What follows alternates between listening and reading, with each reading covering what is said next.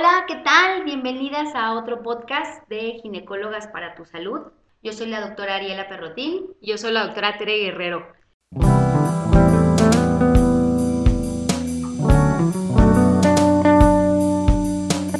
Y el día de hoy vamos a tocar un tema que la verdad últimamente con todo el rollo de violencia obstétrica y el incremento en el número de cesáreas en nuestro país y en muchos países a nivel mundial, decidimos tocarlo en el área de obstetricia y el tema de hoy es parto humanizado. Y pues entrémosle directo al tema, ¿no? A ver, cuéntanos, por Tere, o sea, cuando alguien llega y te dice, doctora, yo quiero tener un parto humanizado, ¿qué le explicarías qué es? Bueno, sí, yo creo que debemos empezar con la definición propiamente de lo que es un parto humanizado para que entiendan un poquito el concepto y de lo que vamos a platicar el día de hoy. Y pues bueno, un parto humanizado o un parto respetado ¿sí? Es el modo de atender el proceso del parto en el cual vamos a darle prioridad a la voluntad de la mujer, a respetar sus tiempos, a respetar la evolución natural que pueda tener el nacimiento de su bebé, sin acelerar procesos, sin agregar cosas innecesarias durante este proceso para el nacimiento de su niño, de su bebé y respetar sobre todo, cuando hablamos de parto respetado, es respetar los tiempos fisiológicos, es decir, respetar a la madre naturaleza y dejar que siga su curso tal y como es. Y pues bueno, obviamente el hacer este parto respetado nos da muchos beneficios, pero pues, ¿cuál sería el objetivo principal, Ari, que tú le darías a un parto humanizado? Pues yo creo que principalmente es que nosotros en medicina le decimos binomio, ¿no? A la madre y al futuro bebé o al recién nacido. Entonces creo que el mayor beneficio de un parto en estas condiciones es que, como tú lo decías, ¿no? El cuerpo es muy sabio y las mujeres pues creo que han parido en toda la humanidad, toda la historia de la humanidad. Creo que el cuerpo femenino sabe parir. Creo que el principal beneficio es dar esa oportunidad a que un proceso natural ocurra.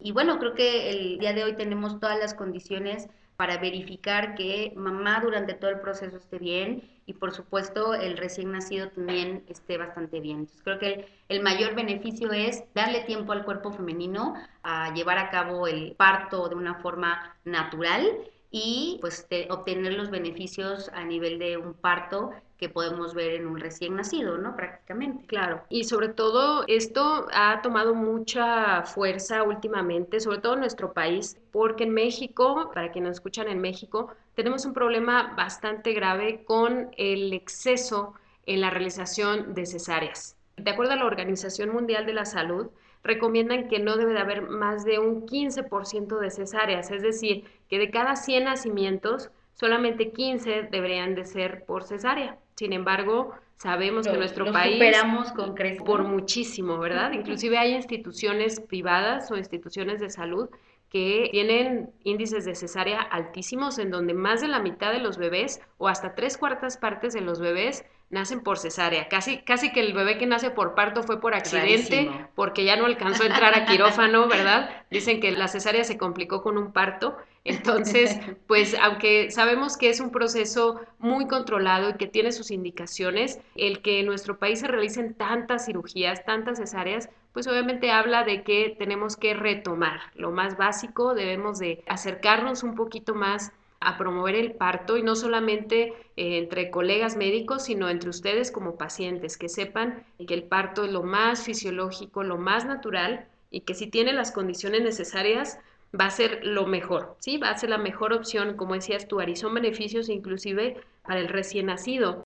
Y pues bueno, hablando un poco de en qué consiste un parto humanizado, ¿cómo describirías tú un parto humanizado? Se le ha dado muchísimos nombres y creo que ya llegó el punto en el en que ya ni sabemos cómo llamarlo, ¿no? Ya se han escuchado ustedes parto humanizado, parto natural, parto respetado, se le nombra de muchas maneras, pero sí es importante que entendamos el área de la salud, el área médica y también ustedes todas que nos escuchan, que yo lo resumiría como, o más bien el nombre que a mí más me gusta, es un parto respetado, porque humanizado pues deberían ser todos. Exactamente. e incluso cualquier procedimiento médico debe de llevar algo humano, algo de respeto, de ética. Entonces me gusta más el nombre de parto respetado porque justo es eso, ¿no? Es respetar por una parte los tiempos, ya cuando estamos en, lo que sería trabajo de parto.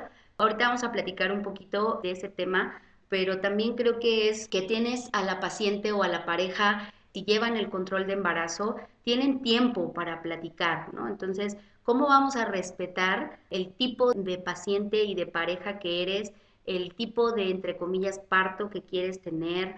Creo que el respeto empieza por ahí. Oye, fíjate que tomé un curso psicoprofiláctico, dame chance de mi trabajo de parto, ese respeto a que haya una comunicación.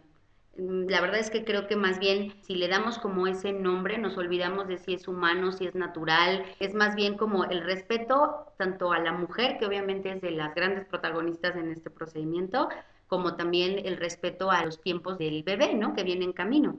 Exacto. Y algo aquí bien importante también es aclararle a quienes nos escuchan que un parto humanizado o un parto respetado no requiere de un lugar específico para realizarse. Existe un poquito la, la confusión del término de parto humanizado o parto respetado y muchas personas piensan que es un parto que se tiene que dar en casa o es un parto que se tiene que dar en la alberca o en, en agua, etcétera. Entonces, tú lo acabas de decir, el parto respetado es el parto en el que le vamos a dejar a la mamá que siga sus tiempos, al cuerpo, ¿sí? a la fisiología, que haga su trabajo, que el útero, al final el útero sabe qué hacer, el útero está diseñado para, para parir, así que el útero sabe qué hacer, la mujer sabe qué hacer en cuanto a respirar, si es momento de pujar o no, etcétera. Como tú decías, ¿no? O sea, muchas veces cuando platicamos con las pacientes,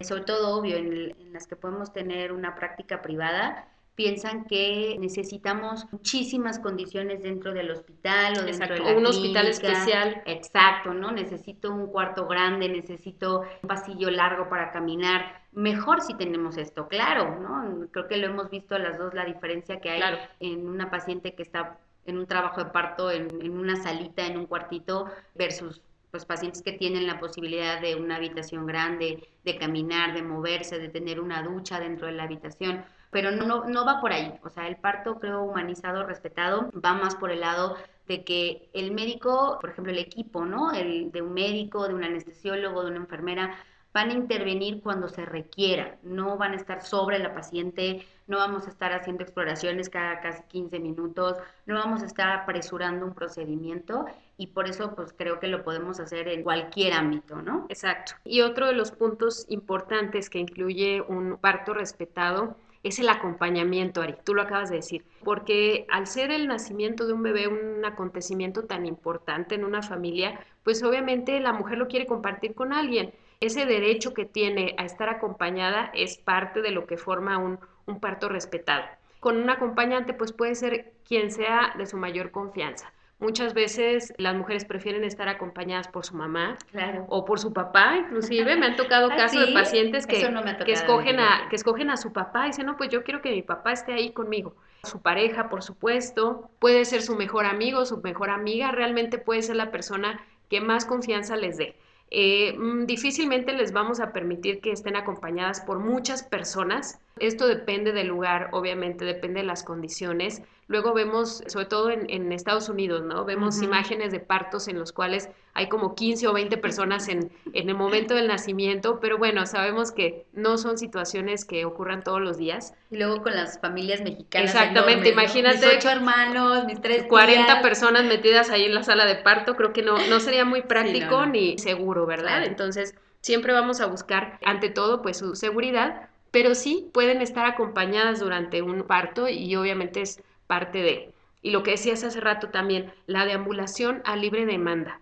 Y puede ser en un pedacito, como tú decías, puede ser en un pasillito, puede ser en una habitación enorme de un hospital privado. Lo importante es que ustedes puedan moverse, puedan caminar, si se quieren sentar, que se sienten, si quieren estar recostadas un ratito, que se recuesten. Como tú decías, si tienen la opción de meterse a una ducha, darse un bañito con agua caliente, todo esto se les permite durante el trabajo de parto si es que no tiene ninguna contraindicación. Sí, así es. Y yo creo que en, nuestro país hace muy poco, si ustedes este, escucharon también la noticia, fue pues muy reciente que se permitió el, estar acompañadas. Y creo que, que, sí, bueno, la que tiene que decidir efectivamente es, es la paciente que está, que está por parir.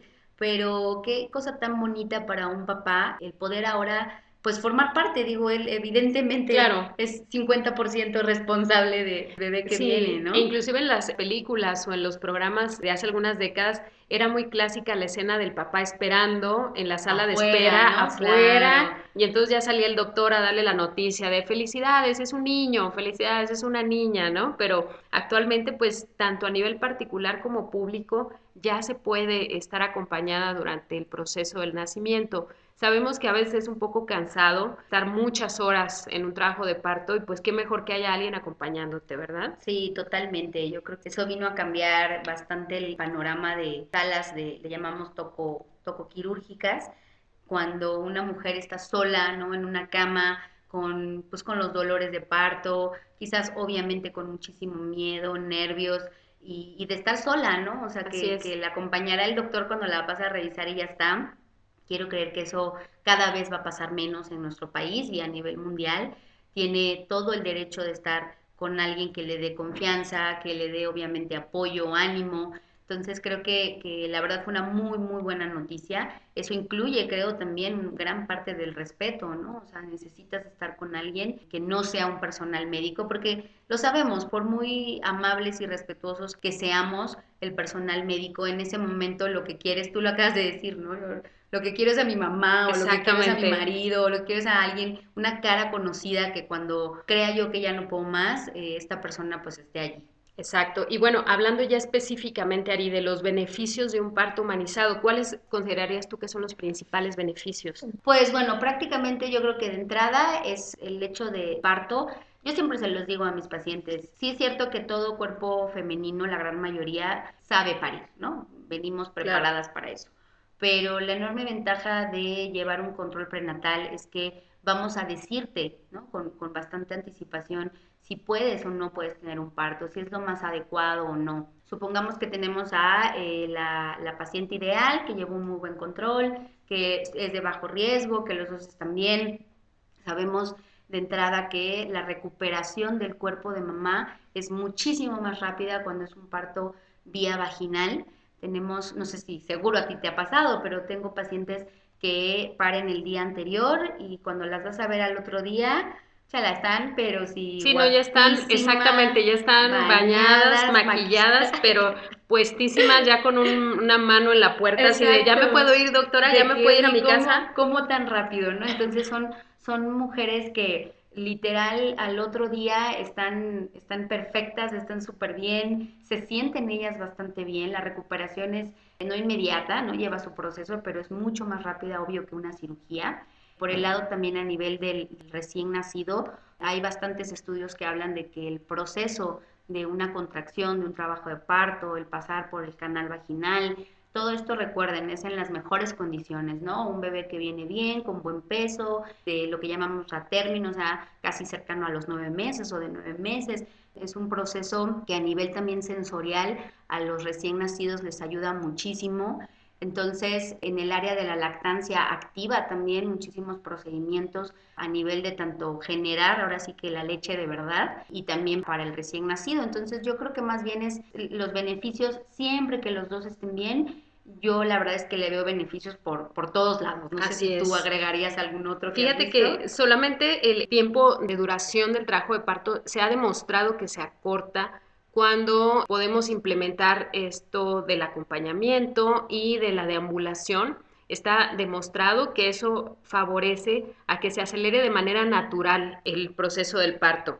Y justamente lo que decías, Ariel, los beneficios son tanto para la mamá como para el bebé, todos los pediatras que nos escuchen, pues ya están más que familiarizados con estos beneficios. Cuando un bebé nace por un parto vía vaginal, tiene mejor respuesta al mundo exterior, es decir, su adaptación al mundo exterior es muchísimo más rápida que cuando el bebé nace por cesárea, que bueno, obviamente cuando hay una indicación para realizarla, pues no tienen por qué ustedes sentirse intranquilas ni preocupadas de que su bebé no va a responder correctamente, pero lo que sí es un hecho es que el bebé que nace por parto vaginal, pues sí, responde un poquito más rápido, ¿verdad? Y tú hablabas de algo bien importante, cómo saber si son candidatas a un parto humanizado. Pues esto es bien importante que ustedes lleven un control prenatal adecuado. Ya hablamos en otro podcast acerca de en qué consistía el control prenatal. Entonces, parte de estas cositas de control es que vayamos preparándolas y si ustedes tienen todas las condiciones necesarias, pues obviamente ya explicarles en qué va a consistir el nacimiento, qué esperar y sobre todo, eh, pues ya solamente estar al pendiente de que se desencadene el trabajo de parto. Por ejemplo, perdón, pero para nada más para saber un poquito, ¿hay forma en la que, digamos, podamos decidir, oye, yo quiero parto y, y como cuándo es el momento, tú cómo lo haces en la consulta? O sea, cuándo, oye, sí puede ser parto, no puede ser parto, ¿en qué momento como que para que las parejas ya empiecen a, mentalizarse o a investigar? ¿Cuándo empiezas tú a hablarles de eso? Claro, depende mucho, ¿no? Depende de la paciente. Hay pacientes que desde el inicio del embarazo ya sabemos que no van a ser candidatas a un trabajo de parto.